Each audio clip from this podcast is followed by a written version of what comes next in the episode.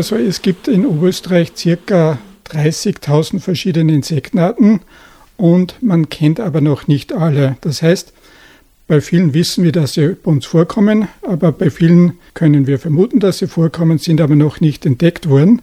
Aber was die wenigsten wissen, dass es bei uns in Oberösterreich auch noch für die Wissenschaft weltweit unbekannte Insektenarten gibt.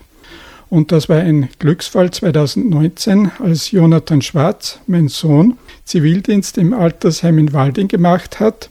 Da hat er am Fenster eine kleine Schlupfwespe gefunden, also die ist ungefähr 4 mm groß, relativ unscheinbar. Und weil ich mich mit Schlupfwespen beschäftige und er auch ein großes Interesse an Insekten hat, hat er mir das Tier mitgenommen.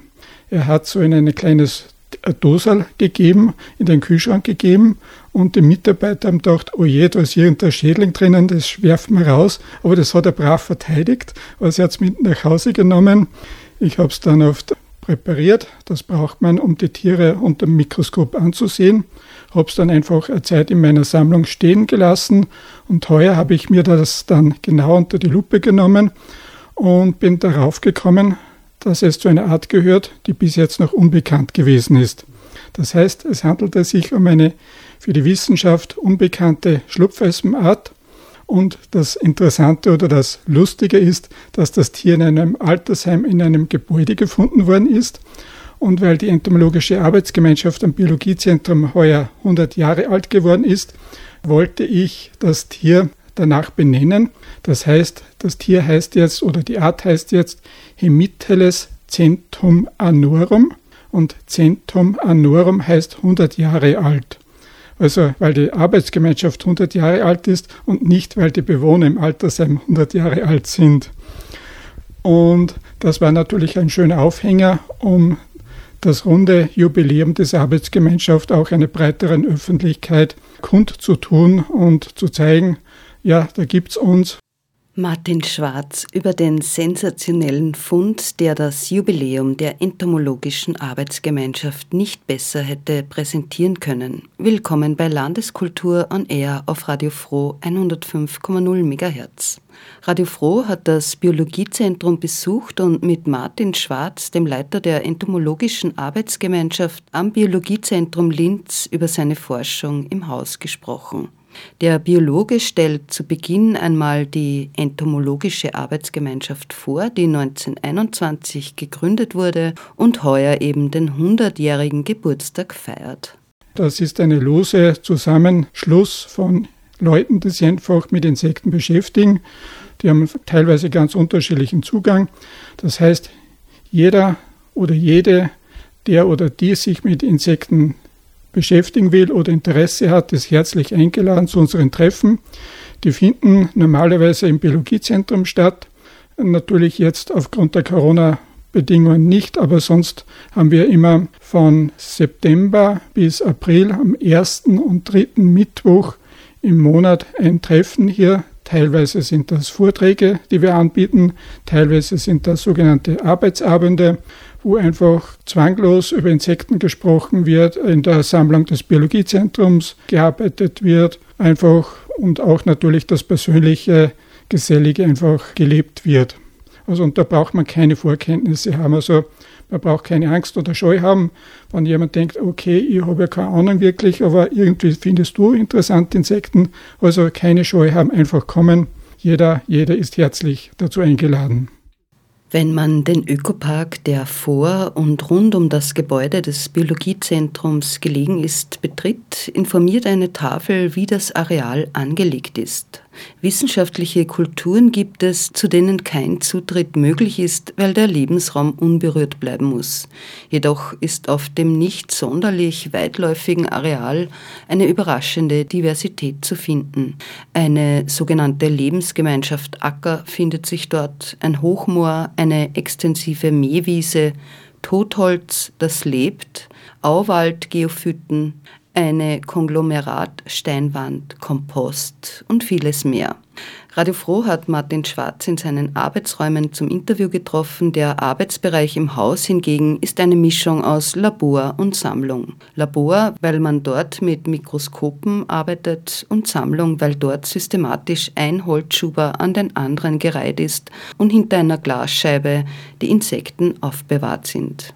Martin Schwarz hat in Salzburg Biologie studiert und erzählt, wie sich die Umwelt in der jüngeren Vergangenheit aus seiner Beobachtung heraus erzählen lässt. In meiner Anfangszeit hatte ich einfach Interesse an Tieren, speziell an Insekten, und da hat es mir geheißen, wenn ich mich damit beschäftigen will, dann muss ich studieren. Das habe ich dann gemacht, habe in Salzburg Biologie studiert mit Schwerpunkt Zoologie und habe mich dann einfach auf die Insekten spezialisiert und beruflich bin ich teilweise selbstständig, das heißt, ich mache verschiedene Gutachten, Kartierungen, zum Beispiel welche Insektenarten irgendwo vorkommen oder wenn man diese Maßnahme macht, was, wie wirken sich diese Maßnahmen auf die Insekten aus und so weiter. Teilweise arbeite ich im Biologiezentrum in Linz in der Insektensammlung. Teilweise arbeite ich bei der Stiftung für Natur des Naturschutzbundes. Da geht es darum, da sind Flächen angekauft worden um die Artenvielfalt und vor allem um seltene Arten bestmöglich zu fördern und zu erhalten. Und seit meiner Anfangsjahren, in denen ich mich intensiver mit den Insekten beschäftige, hat sich in der Landschaft sehr viel getan. Das heißt, es hat noch mehr Kleinstrukturen gegeben, mehr Reine, mehr Hecken, mehr extensiv genutzte Wiesen, die noch nicht so oft gemäht werden und so weiter. Und solche Kleinstrukturen, extensiv genutzte Flächen sind halt sukzessive immer weniger geworden. Das hat man natürlich auch bei den Insekten gemerkt. Arten, die früher noch häufiger gewesen sind, sind dann großflächig seltener geworden, verschwunden. Was natürlich sehr schade ist. Wenn man sich gerade damit beschäftigt, dann tut ihm das einfach persönlich wirklich weh, wenn da wirklich was verschwindet. Andererseits wenn man bei einer Naturschutzorganisation arbeitet, dann kann man auch konkret etwas machen, zumindest auf bestimmten Flächen, um die Vielfalt zu erhalten und zu fördern. Und andererseits gibt es auch einen umgekehrten Trend. Die Klimaerwärmung ist ja auch in aller Munde. Es kommen praktisch jährlich neue Insektenarten zu uns, die es vorher in Oberösterreich noch nicht gegeben hat. Also gerade wärmeliebende Arten in Oberösterreich meistens entlang der Donau wandern sie von Osten her ein, manche auch von Westen. Und Arten, die man früher nicht geglaubt hat oder hätte, dass in Oberösterreich überhaupt einmal leben können, die sind plötzlich weit verbreitet. Also da gibt es eben den Trend, dass viele Arten verschwinden, seltener werden durch menschliche Tätigkeiten, eben durch die Übernutzung der Landschaft und andererseits wandern eben Arten ein, die wärmeliebend ist aufgrund des Klimawandels. Der Klimawandel und das Insektensterben sind in aller Munde. Wir wissen, es ist nicht gut um die Biodiversität bestellt.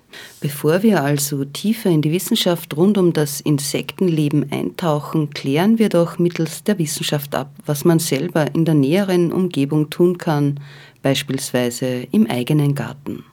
Also wenn man einen Garten hat, kann man relativ viel machen, natürlich nur auf kleiner Fläche. Aber was wichtig ist, einmal eine große Strukturvielfalt, möglichst viele einheimische Pflanzen und möglichst wenig eingreifen und nichts düngen oder natürlich keine Pestizide verwenden. Also hohe Strukturvielfalt ist in den meisten Gärten vorhanden. Das heißt, es sind irgendwo Sträucher da, es ist eine niedrige Vegetation da, das ist schon mal relativ vielfältig im Vergleich zu der freien Landschaft. Und dann möglichst einheimische Pflanzen verwenden, denn pflanzenfressende Insekten ernähren sich in erster Linie von einheimischen Pflanzen, auf die sie dann spezialisiert sind. Und wenn viel Nahrung da ist, dann können die eben da leben. Dann profitieren andere Insekten, die diese Insekten fressen. Und dann profitieren auch andere insektenfressende Tiere, zum Beispiel die Vögel, weil die meisten Vögel brauchen ja zur Brutzeit Insekten als Nahrung für die Jungen. Oder auch Igel und andere Tiere profitieren davon. Und das dritte, wenig eingreifen, betrifft zum Beispiel den Rasen, also dass man nicht überall Rasen mäht und vor allem keinen Rasenroboter verwendet, sondern wo man sich nicht ständig aufhält, einfach eine Wiese zulässt, dass man einfach zwei, dreimal im Jahr mäht, das Mähgut wegbringt, vielleicht auf den Haufen zusammenlegt. Man kann es ja kompostieren und dann für den Gemüsegarten verwenden oder einfach als Haufen liegen lassen. Da können sich dann auch viele Tiere dann verstecken, zum Beispiel über den Winter. Nicht nur Insekten, sondern auch Igel, Spitzmäuse und andere Tiere können dort leben. Ein sehr wichtiges Strukturelement ist Totholz, denn zum Beispiel ungefähr ein Viertel der einheimischen Käfer braucht Totholz für die Entwicklung. Also das ist eine sehr große Zahl und da sind die einzelnen Arten auf bestimmte Baumarten, bestimmte Zersetzungsstadien angewiesen und je mehr Totholz vorhanden ist, desto viel, und je vielfältiger das ist, desto besser ist es natürlich für die Käfer und andere Organismen, aber auch für Wildbienen zum Beispiel. Ein Viertel der einheimischen Wildbienen nistet in oberirdischen Hohlräumen, darunter auch einige in Löchern im Totholz. Das heißt, wenn jetzt ein Totholzstamm irgendwo vorhanden ist, da haben Käferlarven irgendwo Löcher hineingenagt und der Stamm, wenn der stark besonders ist, dann nutzen Wildbienen diese Löcher zur Nestanlage. Also auch die kann man damit fördern. Und natürlich noch viele andere Organismen, sehr viele Pilze profitieren davon und so weiter. So still sich die Arbeit im Ökopark und in Labor und Sammlung darstellt, so anregend ist die Zusammenarbeit der Wissenschaftsgemeinschaft der Entomologen, also der Insektenforscherinnen und Forscher. Einerseits werden international die Informationen ausgetauscht und Papers verfasst, andererseits ist den meisten unbekannt, dass sich in Linz die weltweit am besten ausgestattete Sammlung von Bienen, Wespen, Ameisen und Käfer befindet. In Linz forschen die Expertinnen und Experten und die Wildbienensammlung ist eine der bedeutendsten weltweit. Lauter Superlativen, die uns aber mit wissenschaftlicher Genauigkeit und Gültigkeit eine Bestandsaufnahme des Lebens der Insekten liefert. Wir hören Martin Schwarz vom Biologiezentrum über die Schätze in der Sammlung. Wenn man sich intensiv mit einer bestimmten Insektengruppe beschäftigt, dann muss man natürlich auch die Kollegen im Ausland kontaktieren, also mit denen in Kontakt sein. Es ist so, dass man die Leute, die sich mit dieser Gruppe, mit der man sich selber beschäftigt, einfach kennt. Da tauscht man sich aus und wenn jemand etwas publiziert, dann schickt er den anderen Kollegen die Publikation, die Veröffentlichung, dass die anderen wissen, was da gemacht worden ist. Oder man schreibt sich und fragt, haben Sie Material von dieser Gruppe, denn ich bearbeite diese gerade und so weiter. Also da ist ein wirklich internationaler Austausch. Und was das Schöne daran ist, dass bei den Wissenschaftlern die politischen Quereleien keine Rolle spielen. Das heißt, sofern es möglich ist, tauschen wir uns mit den allen möglichen Ländern aus in dieser Richtung. Was anderes ist äh, die sogenannte Taxonomie. Das heißt, da schaut man, wie kann man die einzelnen Arten unterscheiden, welche Merkmale gibt es, dass man die Arten unterscheidet, beziehungsweise welche Arten gibt es überhaupt. Und da sind eben große, umfangreiche Sammlungen sehr wichtig. Aber wenn man sich mit der Taxonomie beschäftigt, sieht man sich nicht nur das Material von einem Museum an, sondern von vielen, lässt sich auch Material schicken von größeren Museen, wo es halt Material in dieser Gruppe gibt. Also da werden die Tiere auch praktisch um die ganze Welt herum verschickt. Und es ist immer wichtig, dass man möglichst viel Material ansehen kann, um da wirklich möglichst eindeutige Ergebnisse zu bekommen. Und in meinem Fall ist es so, ich beschäftige mich ja mit bestimmten Schlupfwespen, von denen gibt es allein in Österreich schon um die 4000 Arten. Das ist die artenreichste Insektenfamilie bei uns. Und wenn ich jetzt eine Gattung oder eine Gruppe taxonomisch bearbeite, dann finde ich praktisch immer auch für die Wissenschaft unbekannte Arten. Und mittlerweile ist es so, dass ich jetzt in der Sammlung des Biologiezentrums in Linz mehr unbekannte Arten entdecke als in anderen Museen. Also da gibt es die großen bekannten Museen wie in London das Britische Museum oder in St. Petersburg gibt es ein großes Museum oder in München der Zoologischen Staatssammlung ist die größte Schlupfwespensammlung in Mitteleuropa. Aber die unbeschriebenen Arten, die unbekannten Arten finde ich in der Sammlung des Biologiezentrums mittlerweile am meisten.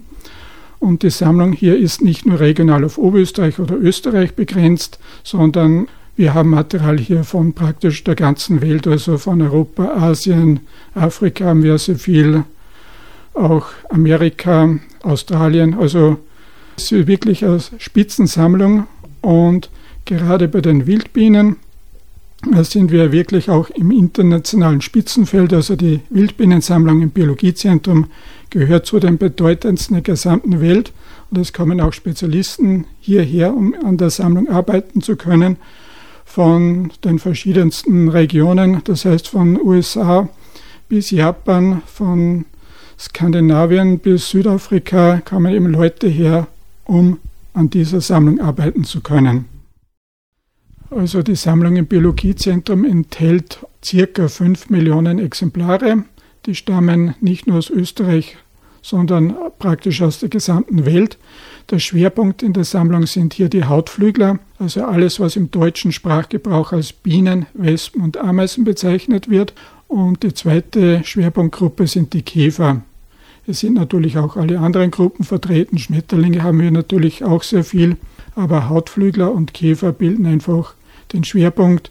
Und das sind auch die beiden Gruppen, wo die meisten Spezialisten herkommen, um die Sammlung hier zu studieren. Ja, also weltweit gibt es ja Unmengen an Käferarten, da sind natürlich noch weit nicht alle entdeckt. Da in Österreich gibt es ungefähr so um die 7000 verschiedene Käferarten. Das ist natürlich auch eine sehr große, umfangreiche Gruppe. Vor allem die größeren Käfer sind schon relativ gut erforscht. Bei den kleineren gibt es da noch größere Forschungslücken.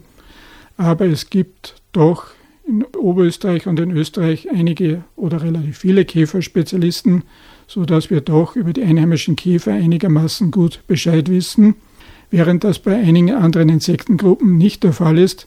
Also es gibt auch Insektengruppen bei uns, wo es zum Beispiel in Österreich keinen Spezialisten gibt, der diese bestimmen kann. Also hier wäre noch viel Luft nach oben. Das heißt, es gibt noch ein großes, reiches Betätigungsfeld und wir gehen tiefer hinein in die Sammlung und hören, welche Bedeutung diese hat, nämlich in erster Linie Rückschlüsse über das Leben auf unserem Planeten zu offenbaren. Das zeige ich mal gern her. Das hat der Kollege, ein deutscher Kollege 2012 als Neuort erkannt und beschrieben, Gilles Serrator, 1933 in Oberösterreich in Micheldorf gefangen worden und ist bis jetzt das weltweit einzige bekannte Exemplar dieser Art, das existiert oder das man kennt. Das heißt, alles, was wir über diese Art wissen, basiert auf diesem einen Exemplar. Das heißt, dass es die Art gibt, wie es ausschaut und wo es gefunden wird, steht halt auf einem eigenen Zettel, wo dem die Funddaten drum sind. Also hätten wir das Tier nicht, wüssten wir gar nicht, dass es diese Art gibt überhaupt. Also über die Lebensweise ist bei solchen Arten äh, nichts bekannt, nur halt den Zeitpunkt, wo halt das Tier gefunden worden ist, also zu dieser Jahreszeit leben halt die Tiere. Man kann aufgrund, also bei den die Schlupfwespen haben einen Legebohrer und mit diesem Legebohrer legen sie ein Ei oder mehrere Eier in oder andere oder mehrere an andere Kleintiere, meistens Schmetterlingsraupen, Schmetterlingspuppen oder auch andere Schlupfwespen und so weiter. Aus dem Ei entwickelt sich dann eine Larve und die frisst dann den Wirt auf. Und aufgrund der Form des Legebohrers kann man gewisse Rückschlüsse ziehen, was die Wirte sind oder sein können.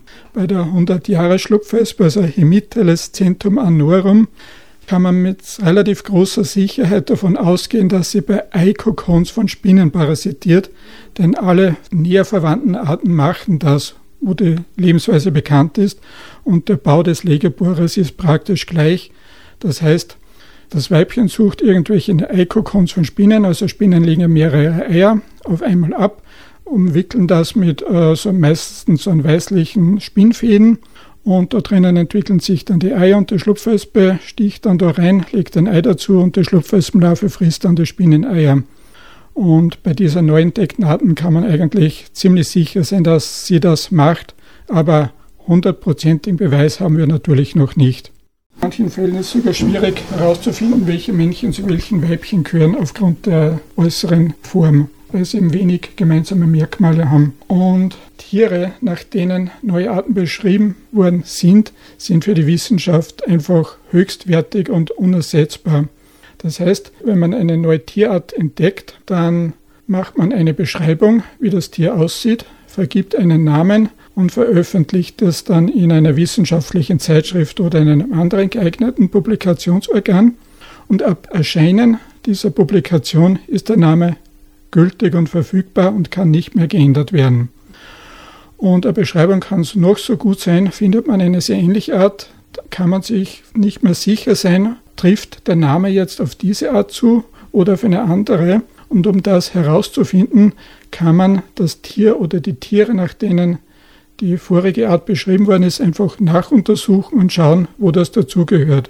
Das heißt, das Tier ist praktisch das Referenzmaterial, wie ein Name anzuwenden ist. Also ähnlich wie früher das Urmeter in Paris gewesen ist, wenn man wissen wollte, wie lange der Meter ist, könnte man theoretisch dort nachmessen. Und solch bei den Insekten oder bei den Tieren äh, nennt man diese Exemplare Typen.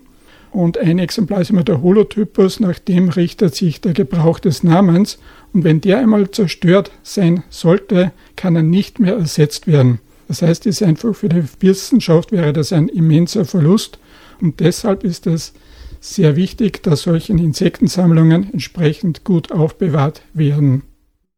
Holzschuber, die hinter Glas die systematisch nach Geschlecht, Fundort, Jahreszeit und anderen Parametern geordneten Tiere versammeln. Dabei geht es um das korrekte Präparieren der Tiere, Andererseits müssen andere Tiere von der Sammlung ferngehalten werden, beispielsweise der Nomen ist Omen Museumskiefer. Die Laborsituation dient also zum Schutz der Präparate und wir erfahren, dass eine Sammlung eine sehr, sehr lange Zeit uns alle überdauern kann. Also die meisten Insekten haben ein relativ hartes Außenskelett. Die werden einfach getrocknet, das heißt mit den Nadeln wird durchgestochen, dann werden die Körperteile etwas ausgerichtet, so dass man alle bestimmungsrelevanten Merkmale sehen kann. Das wird getrocknet. Dann wird ein Zettel dazugegeben, wo drauf steht, wo das Tier gefunden worden ist, wann es gefunden worden ist und auch wer es gefunden hat. Und nur mit diesen Begleitinformationen hat ein Tier einen wissenschaftlichen Wert. Und dann ist es wichtig für die langfristige Aufbewahrung, dass erstens einmal keine Schädlinge die Tiere fressen können. Es gibt zum Beispiel Käfer wie Museumskäfer, die sich von toten Insekten und anderen toten Tieren ernähren. Also denen muss man den Zutritt verwehren. Das heißt, die Kästen, wo die Insekten reingesteckt sind, müssen sehr dicht sein. Beziehungsweise, wie es in einem größeren Museum wie im Biologiezentrum ist, dürfen die Fenster nicht aufgemacht werden, damit keine Tiere von außen hereinkommen können. Es muss regelmäßig kontrolliert werden, ob Schädlinge gibt und entsprechend halt Maßnahmen ergriffen werden dagegen, wenn das sein sollte. Und das Material darf nicht zu feucht aufbewahrt werden, weil sonst könnten die Tiere ja verschimmeln. Und sie sollen etwas abgedunkelt gelagert werden, denn wenn die Sonne drauf scheint, dann bleichen die mit der Zeit einfach aus und dann kann man die Farben nicht mehr so gut erkennen. Aber wenn sie richtig gelagert werden, dann halten die Tiere mindestens einige Jahrhunderte also wahrscheinlich theoretisch sogar Jahrtausende. Aber so lange haben wir noch keine Erfahrung, aber zumindest für menschliche Zeiträume sehr, sehr lange. Es gibt dann auch andere Insekten, die sehr weichhäutig sind, zum Beispiel verschiedene Mücken oder Eintagsfliegen und die werden dann in hochprozentigen Alkohol in der Regel aufbewahrt. Ja, und deshalb ist es so in den Museen, dass die Sammlungsräume nicht für Besucher zugänglich sind damit da nicht irgendwas hereingeschleppt werden kann, beziehungsweise es handelt sich um sensible und für die Wissenschaft hochwertige Objekte. Also da darf einfach nichts passieren. Deshalb müssen die entsprechenden Sicherheitsvorkehrungen eingehalten werden. Also das sind alles Auflichtmikroskope, wo das Licht von oben kommt. Das hat zum Beispiel eine Vergrößerung bis 75-fach und da kann man die Tiere sich dann schön anschauen. Und da hat man immer sehr große Vergrößerung und da kann man auch bei kleinen Objekten einfach die Details sehen, die man braucht, zum Beispiel die Oberflächenstruktur, Längenbreite, Verhältnisse von Fühlergliedern oder die Flügeladerung oder kleine Details in der Färbung und, und so weiter. Und das ist eben notwendig, damit man die Arten bestimmen kann bzw. die Arten unterscheiden kann. Insektensammlungen haben ja für verschiedenste Bereiche sind sie sehr wichtig. Einerseits zum Beispiel, wenn man wissen will, wo eine bestimmte Art verbreitet ist, kann man sich Musealsammlungen anschauen. Da steht immer drum, wo die Tiere gefunden worden sind. Und das kann man dann eben irgendwo in einer Datenbank eingeben und dann kann man sich Verbreitungskarten dann anschauen, wo die überall nachgewiesen worden sind. Aufgrund des Datums kann man auch herausfinden, ob die früher schon vorgekommen sind oder oft ist es der Fall, dass frühe Arten bei uns vorgekommen sind, die jetzt nicht mehr vorkommen.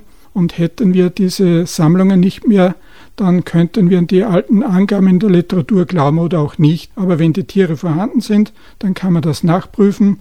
Dann sieht man, okay, die Art ist früher bei uns vorgekommen, die gibt es jetzt nicht mehr. Dann kann man nachdenken, warum ist die verschwunden? Hat der Mensch die Schuld? Sind das vielleicht klimatische Bedingungen? Oder der umgekehrte Fall, es gibt Arten, die früher nicht bei uns vorgekommen sind, aber jetzt plötzlich da sind.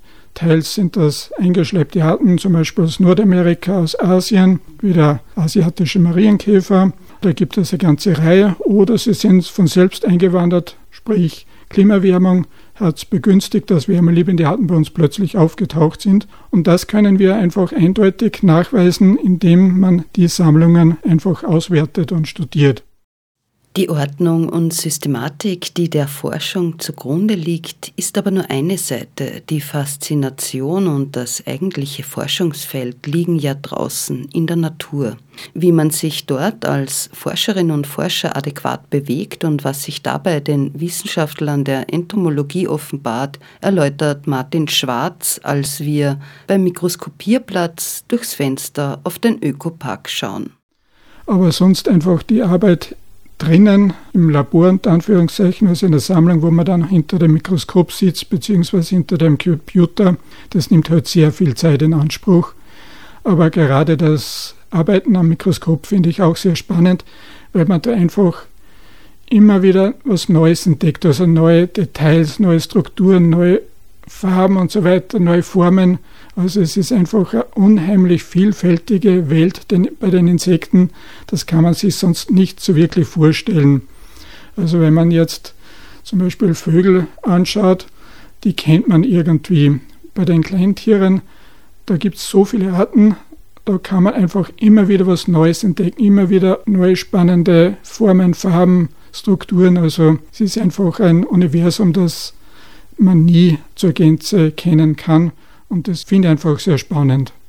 Es hängt sehr viel von der Insektengruppe ab, wie man draußen sich verhält. Das heißt, wenn man jetzt mit großen, auffälligen Tieren arbeitet, zum Beispiel Tagfalter, dann kann man die Tiere auf den Blüten beobachten oder teilweise auch im Flug schon erkennen, um welche Art es sich handelt.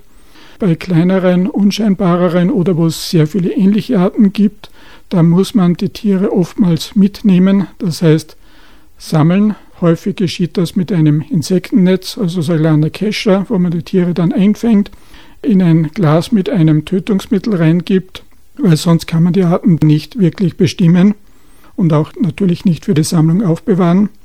Es gibt dann auch verschiedene Fallenfänge, die aber eher weniger praktiziert werden in Oberösterreich, zum Beispiel indem man im Boden Gefäße eingräbt mit der Flüssigkeit drinnen, wenn die Tiere auf der Bodenoberfläche herumlaufen, dann fallen sie rein und können nicht mehr heraus. Da kann man zum Beispiel einfach nachtaktive Käfer besser finden oder dort, wo man nicht so gut die Bodenoberfläche absuchen kann, weil die Vegetation so dicht ist. Also da findet man dann diese Arten leichter.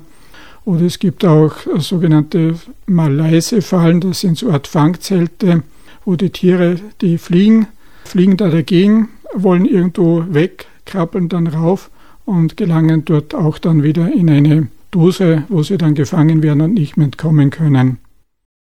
Wie eingangs von Martin Schwarz als Einladung erwähnt und ausgesprochen, können prinzipiell alle Interessierten an den entomologischen Arbeitstreffen teilnehmen. Der größte Käfer in unseren Breiten ist übrigens der Hirschkäfer. Was dieses Geschöpf braucht, erklärt am Ende der Sendung Martin Schwarz. Wir verabschieden uns vom Mikrofon mit geheimnisvollen Einblicken in die Thematik der unterbrochenen Höhlentradition und verstehen wohl ein bisschen besser, warum eine von uns unabhängige Natur bzw. naturbelassene Großräume so wichtig sind. Ja, also der Hirschkäfer ist unsere größte Käferart. Er ist in Oberösterreich in erster Linie im Donauraum verbreitet, aber auch darüber hinaus, also eher an wärmeren Standorten. Und die Larven entwickeln sich äh, vor allem in verrottenden Eichen, also vor allem im Wurzelbereich von alten Eichen, die schon morsch sind. Und es muss ein warmer, sonniger Standort sein.